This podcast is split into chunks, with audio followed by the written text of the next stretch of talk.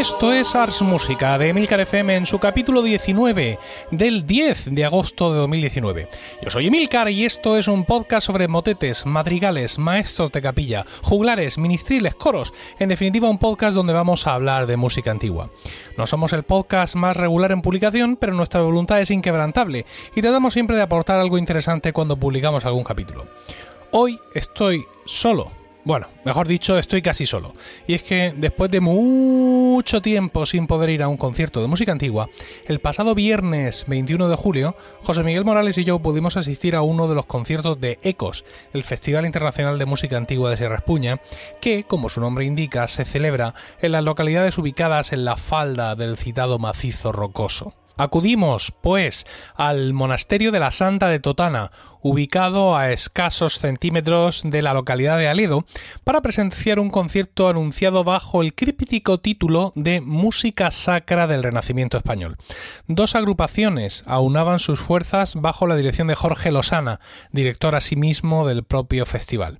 La primera eh, que vamos a citar, es el ensemble Ecos de Sierra Espuña, conjunto instrumental creado para la ocasión.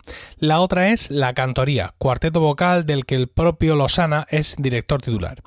Formaban el ensemble Marina López al órgano, que había en la propia sala, Francisco Díaz, sacabuche alto, José Antonio Mondéjar, sacabuche tenor y Germán Martínez, bajón. Formaban la cantoría Inés Alonso, soprano, Samuel Tapia, contratenor, Oriol Guimerá, tenor y Valentín Miralles, bajo. En esta ocasión, Jorge Lozana no cantaba como suele hacer de contratenor con el, con el grupo. La expectación levantada por este festival en la zona es enorme. De hecho, pudimos asistir al concierto gracias al propio Jorge Lozana, quien nos consiguió las entradas, ya que éstas se encontraban agotadas ya 10 días antes del concierto. Sin duda, este interés del público es una noticia excelente de cara a asegurar futuras ediciones. En algunos comentarios en prensa y en la propia presentación del concierto, Jorge Lozana hizo referencia al manuscrito de Totana, un hallazgo realizado recientemente con música de los maestros de capilla del lugar, pero también con música de autores ya conocidos. Explicó que, si bien las transcripciones de la música nueva no estarían listas hasta el próximo año, sí iban a interpretar en este concierto algunas de las obras ya conocidas por otras fuentes y por tanto ya editadas. Hablamos de obras de Navarro, Ceballos y Guerrero. El concierto se completaba con música del primer manuscrito encontrado en la zona, el llamado de los protocolos notariales de Caravaca de la Cruz, y con otras piezas no contenidas en ninguno de los manuscritos locales, haciendo por tanto justicia al título del concierto, Música Sacra del Renacimiento Español. Al entrar en la sala, tuvimos dos sensaciones. La primera de ellas son recuerdos leves de alguna visita escolar, ya que el monasterio de la Santa de Totana es eh, destino habitual de este tipo de excursiones, sobre todo si, como era mi caso, uno iba a un colegio religioso. Eh, la segunda era un calor agobiante. Había abanicos, abanicos de plástico, paipais, por qué no llamarlos así, aunque no sea su nombre, eh, de la Universidad de Murcia, que es uno de los organizadores de todo este concierto, de todo este ciclo. Y también, aparte del calor, teníamos dudas, dudas eh, sinceras y de corazón sobre la acústica que nos iba a asistir en el concierto por tantísima madera, ¿no? Bueno, ya, ya hablaré ahora, escucharemos algo del concierto, pero bien, si bien evidentemente no hay resonancia en la acústica, pero sí deja un sonido muy próximo y bien mezclado. Así que en principio para el oyente no hay problema. Tampoco sé yo cómo lo pasarían los intérpretes, ¿no? Pero los oyentes más o menos salimos airosos. Os decía al principio que estoy casi solo y es que al término del concierto José Miguel y yo grabamos un pequeño corte de audio con nuestras primeras impresiones. Vamos a escucharlo. Bueno, eh, en general me ha gustado bastante. me ha gustado especialmente las obras de Navarro, que no las conocía. las obras de Navarro que, es, mm, que las han descubierto en el manuscrito este de Totana, aunque son obras que ya se conocían, hay, hay, otras copias. Pero me ha, gustado la música. La interpretación en general me ha parecido correcta en cuanto a afinación y em, empaste. Teníamos nuestras dudas porque la, la sala, no, el, el, santuario de la Santa de Totana no está pensado para dar conciertos, tiene mucha madera y parecía que, que se les iban a caer las corcheas ahí a, las puntas de los pies, pero no, el resultado ha sido bastante bueno. y bueno, quizá faltaba en algunos momentos un poquito más de, de intención en las obras, un poco plano, eh, la mayoría de las interpretaciones, pero, pero muy bien. Y el, el, el equilibrio también con los ministriles también me ha sorprendido gratamente en general. A ver, yo, yo luego grabaré mi punto de vista de, de algunas de las obras, una por una, por medio tomando notas. No tendrás oportunidad de replicarme, pero eh, la- el podcasting es así. Pero así por comentarte un poco lo que tú comentas, a mí me ha parecido también un poco plano todo el concierto en general. Yo hubiera metido menos obras, pero que hubieran supuesto algún desafío, porque por ejemplo ha habido cosas como el Hortus Conclusus, que ha terminado conclusus y la gente se ha quedado sin aplaudir, pero no porque se hubiera hecho mal, sino porque no se sabía qué estaba pasando. Y hubiera intentado poner menos horas, pero alguna un poco más larga, aunque fuera un poco más desafiante. Y luego la interpretación, que también lo, lo comentaré, o lo habré comentado yo en mis comentarios individuales, me ha parecido todo un poco amanerado. Que ocurre muchas veces cuando tienes instrumentos, ¿no? Ese punto de barroquización del fraseo, ese punto sabalesco, me ha parecido en algunos momentos un poco exagerado. Sí, se ha notado, especialmente lo he notado yo en el Loco Gloriosum, al final, la última obra del, programa, que efectivamente parecía eh, de- del siglo XVIII, casi. Claro, porque es una obra que conocemos más. Yo había dos o tres piezas del concierto que también conocía más, y en esas piezas que conocen más es donde más acusas que la interpretación no es, digamos, mm, eh, parece que tiende más al barroco, es más efectista, es muy bonita, es muy elegante, pero yo pienso que no es adecuada con lo que, a ver, con lo que hemos conocido gracias a los viajeros en el tiempo. Quiero decir, porque al final todo esto, pues también es un poco mm, una cuestión de criterio o, o como decía Peter Phillips en, el- en su libro, así lo hacemos. Es decir, yo no hago la música, decía Peter Phillips, no interpreto la música del Renacimiento como se supone que sonaría, sino como a mí me gusta escucharla. Y eso está muy bien. Y yo en este sentido lo he visto esto un poco acusado, pero sin embargo me ha parecido, como tú dices, que para todo el conjunto no quedaba mal. Es decir, para las circunstancias, un cantante por voz, ministriles, esa acústica, el resultado global, yo pienso que, aunque ahora ya te digo, yo pasaré obra por obra y se me puede ver en algún momento un poco crítico, pero sin embargo a mí el resultado general me ha gustado. Sí, sí, el resultado general más que satisfactorio. Y eh, además hemos tenido luego la oportunidad de hablar con Jorge Lozana, con el director, al que cuando explicaba las obras ya se le notaba lo enfermo que estaba, el pobre, y nos ha contado que no que ninguno de los cantantes estaba en su mejor momento. Así que eh, esto añade más mérito si cabe al, al resultado global del concierto. Y no me, me gustaría terminar mi comentario hablando del organista que ha, ha tocado un, un araujo y un cabezón que me han gustado especialmente. Muy bien, muy bien por Marina. ¿Cómo era? Marina López. Muy bien, muy bien. Sí, señor. Bueno, pues continúo yo, como ya amenazo, haciendo un, un repaso más pormenorizado al, al concierto. Antes que eso, algunos comentarios generales. El contratenor, por ejemplo, estuvo casi desaparecido, ¿no? No, no se le notaba muy presente. ¿Quién sabe? ¿Quién sabe? Si por el transporte de las obras, que le procuraba unas tesituras no especialmente adecuadas para él en concreto, o quién sabe si precisamente por tener siempre debajo un, eh, sacabuche alto que, le hacía de- desaparecer. Eh, había una ausencia, mm, evidentemente, ya, ya he comentado quiénes eran los instrumentistas, no teníamos corneto, con lo cual no todas las voces estaban dobladas por instrumentos, la soprano andaba suelta y quizá por eso su voz es la que tenía más presencia, ¿no? Al no tener una, una contraparte instrumental que la envolviera, que la ayudara en algunos casos, pero bueno, que tampoco la, la tapara. Aunque a veces también hay que decir que el, el- órgano eh, doblaba a esta soprano usando registros agudos. El tenor fue el que mm, dio una sensación más satisfactoria en general, resolviendo con soltura canto llano incluso por debajo de su registro más óptimo. Como ya ha dicho José Miguel, la organista resolvió sin problemas acompañando al consort y levantó aplausos y vítores en las piezas eh, solistas, que eran eh, diferencias sobre la gallarda milanesa de Cabezón y tiento y discurso de segundo tono de Correa de Araujo. Yo no sé mucho de órgano, lo que hacía aquella mujer eh, parecía realmente virtuoso, ¿no? Es decir, eran obras con, muchas reducciones, obras bastante complicadas.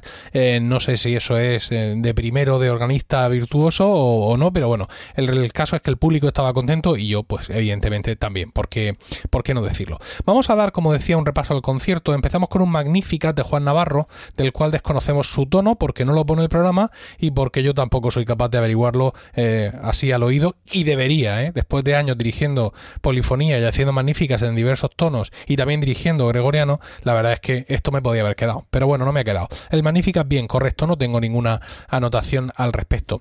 Sí la tengo de El Lingua de Juan de Urrede. Juan de Urrede, un compositor al que podemos mm, encontrar llamado de mil formas distintas, ¿no? Al parecer, eh, un compositor de origen franco-flamenco cuyo nombre se adapta más o menos al español.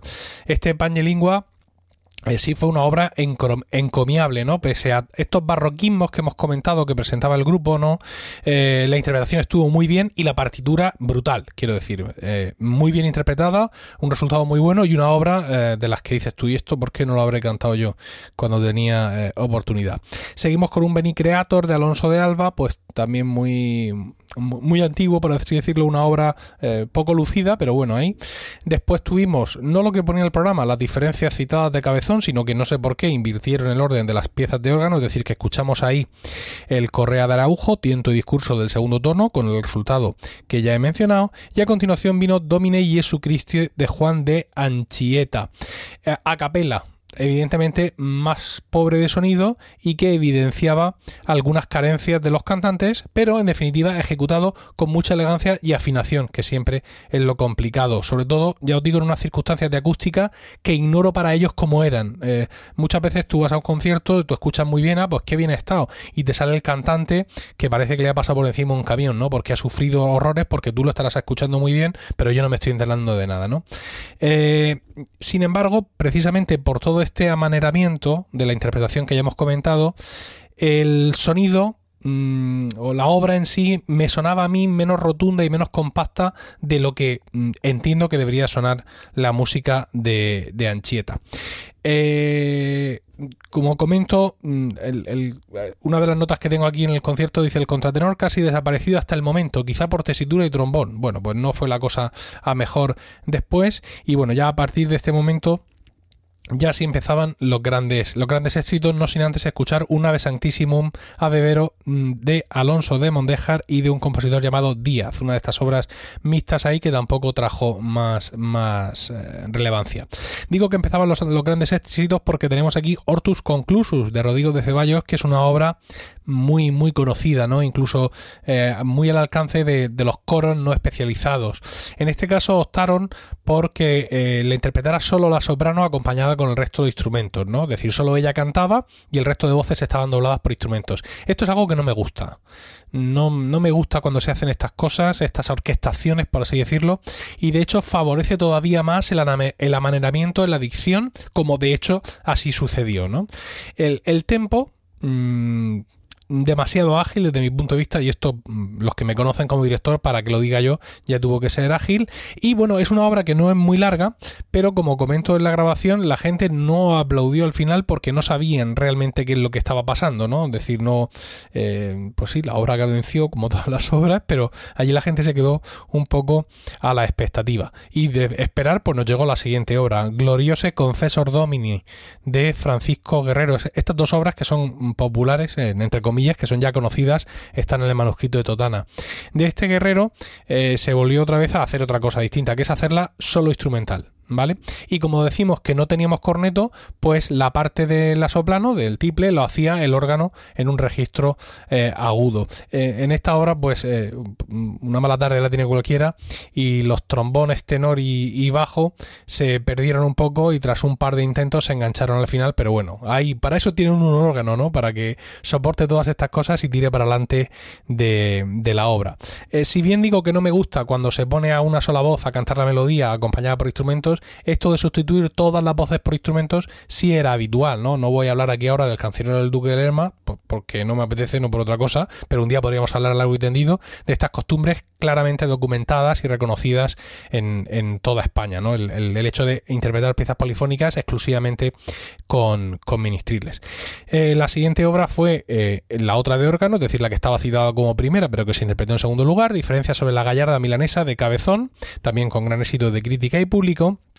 Y a continuación escuchamos uno de los grandes éxitos también del concierto y presente en el manuscrito de Caravaca, que es Vidi Aquam de Tomás Luis de Victoria, una pieza que empezó la soprano sola, eh, con este estilo que no me gusta, eh, acompañada con algún problema, por cierto, con los ministriles, y luego ya siguieron a capela en la segunda parte y en la tercera Mm, mm, en la tercera parte de la obra ya todos mm, cantantes e instrumentos con un encaje un poco así a pescozón pero bueno eh, entraron bien y el da capo ya con todas las eh, con todo el grupo eh, de nuevo unido. Es decir el resultado al final interesante pero bueno rozando el larguero, por así decirlo. Da la sensación de que acabó la pieza diciendo, bueno, pues ya hemos terminado y aquí se queda, aquí se queda esto.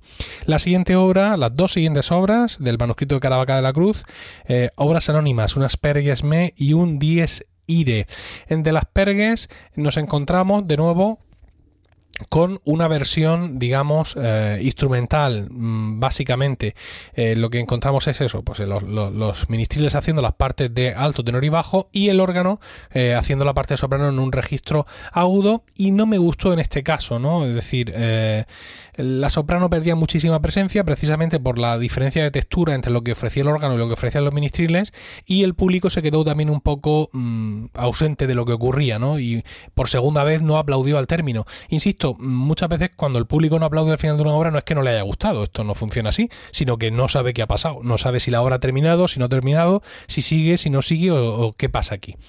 El Dies Irae me resultó una pieza muy elegante, una pieza en un tempo ternario, ellos lo cantaron de una forma también muy pausada, una obra claramente más moderna que el resto del concierto y que me recordó asimismo alguna obra que eh, interpreté en su momento con Ars Música en los conciertos de Huellas o en el programa de la Catedral de Toledo. Eh, tengo que decir que aun sabiendo perfectamente cuál es el texto del Dies Irae, aquí en la edición me perdí por completo y no entendía nada, no sabía por dónde estaban. Quizá eh, estaba este, esta obra, pese a que yo la juzgué más moderna, tiene una versión de la secuencia o pone en música versos de la secuencia que yo desconozco y por eso no me enteré, pero bueno, en principio la la dicción me hacía perder un poco en el tema del texto. Y la, penúltima obra, también del manuscrito de Totana, Lauda Jerusalén, de eh, Juan Navarro, que, mm, bueno, pues eh, lo dicho, ¿no? Es decir, mm, una pieza mm, bien interpretada, pero con ese amaneramiento a veces eh, eh, excesivo que nos podemos encontrar y que convierte la obra en un poco incluso de estilo veneciano en algunas ocasiones, como también decía José Miguel que pasaba en la última hora del concierto, la más popular en general para la gente que conoce música antigua, que sería O Quan Gloriosum de Tomás Luis de Victoria, donde vemos ya pues la quinta esencia de ese amaneramiento, pero que como digo en la grabación, eh, en una obra que conoce se hace mucho más eh, evidente. El público aplaudió a rabiar porque el resultado del concierto fue muy bueno y tengo que decir decir a, estos jóvenes intérpretes que estaban allí recibiendo aplausos sin no sonreían ni a tiros, ¿no? Solo Jorge Lozana, con más tablas seguramente, sí sonreía al público y eh, solo mm, sonrieron un poco cuando eh, salieron a saludar independientemente, ¿no? Pero estaban más serios que, un ajo. Em, He de decir que, pues evidentemente habían tenido sus problemas, como ha comentado José Miguel, había varios de ellos que estaban tocados, el primero el director, que estaba el hombre eh, fatal, y bueno, pues muchas veces tiene la sensación de, bueno, por Dios, vámonos ya, ¿no? Pero creo que siempre hay que sonreír al público, sobre todo al público que te está eh, aplaudiendo.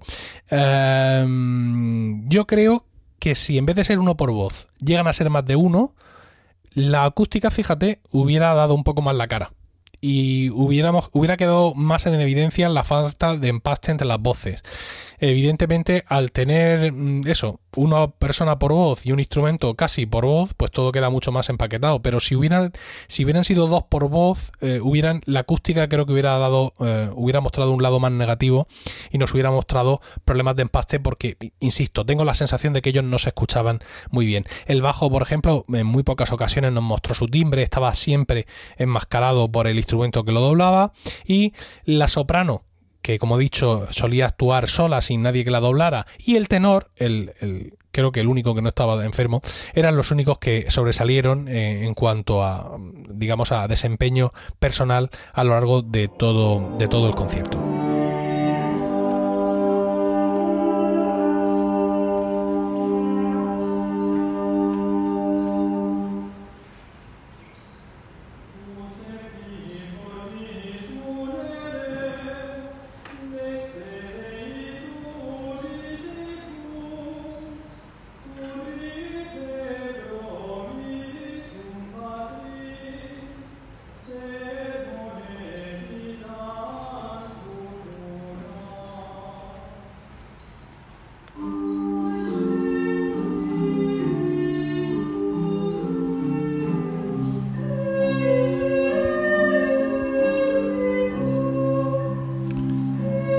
Bueno, eso es una grabación que hice ahí con el teléfono arriba del eh, Pangelingua de Juan de Urrede. Como veis, algún fragmento también hecho como no me gusta, solo con soprano. Y bueno, pues es la cosa más injusta que te puedes encontrar. Quiero decir, en una acústica, eh, insisto, buena para el oyente, pero quién sabe para ellos, con un teléfono levantado así arriba y grabado apenas 50 segundos de una de las obras, pero bien, por ahí se ha oído al tenor y es una muestra, eh, insisto, de, de cómo sonó aquello. Y sonó bien, en general. Quiero decir, aunque yo me haya podido mostrar muy crítico o me hayáis podido escuchar, escuchar especialmente crítico con pegas estilísticas y de interpretación, y todo eso para mí el resultado es un 7 sobre 10 muy sobrado, clara, claramente, ¿no? ya me hubiera gustado a mí en mis tiempos el que todos mis conciertos hubieran salido, eh, hubieran salido de esta, de esta forma. Eh, es cierto que, insisto, hemos puesto pegas estilísticas y de interpretación, y es que esto es muy difícil de resistir, y lo digo yo como director y lo digo yo como cantante. Cuando tú te encuentras ahí en lo tuyo, con tus instrumentos doblándote bien tranquilo, pues te relajas, y si encima eres capaz de hacerlo, pues te da por hacer pues, cosas raras con la voz, por así decirlo, no muy acordes con la época de la música que estás interpretando, pero que a ti te suenan bonitas porque en definitiva tenemos mucho sabal dentro del cuerpo y es muy difícil eh, sacárnoslo, quién sabe si con alguna exorcismo. Pues eso, 7 sobre 10, como decía, pese a todo eh, lo comentado. Sí, decir que me hubiera gustado un programa con un hilo conductor más definido. No, mira, estas son las piezas que vamos a cantar, pero muchas veces también eh, te complicas en exceso y luego el público tampoco te lo reconoce, que simplemente ha ido a pasar un rato y no a calentarse la cabeza con ese camino que tú le quieres hacer recorrer. Y bueno, en definitiva, muy bien insisto, 7 sobre 10 y ojalá un concierto así, con todas sus pegas, cada dos meses. No, no, no pido más. Y esto ha sido todo en este décimo noveno capítulo de Ars Música. Muchas gracias por el tiempo que habéis dedicado a escucharme. Esperamos de corazón que os haya resultado entretenido y saciante. Esperamos vuestros comentarios en emilcar.fm barra Ars Música, donde también encontraréis otras formas de contactar con nosotros. Nos despedimos hasta el próximo capítulo y recordad lo que dijo Sancho. Donde música hubiere, mala cosa no existiere.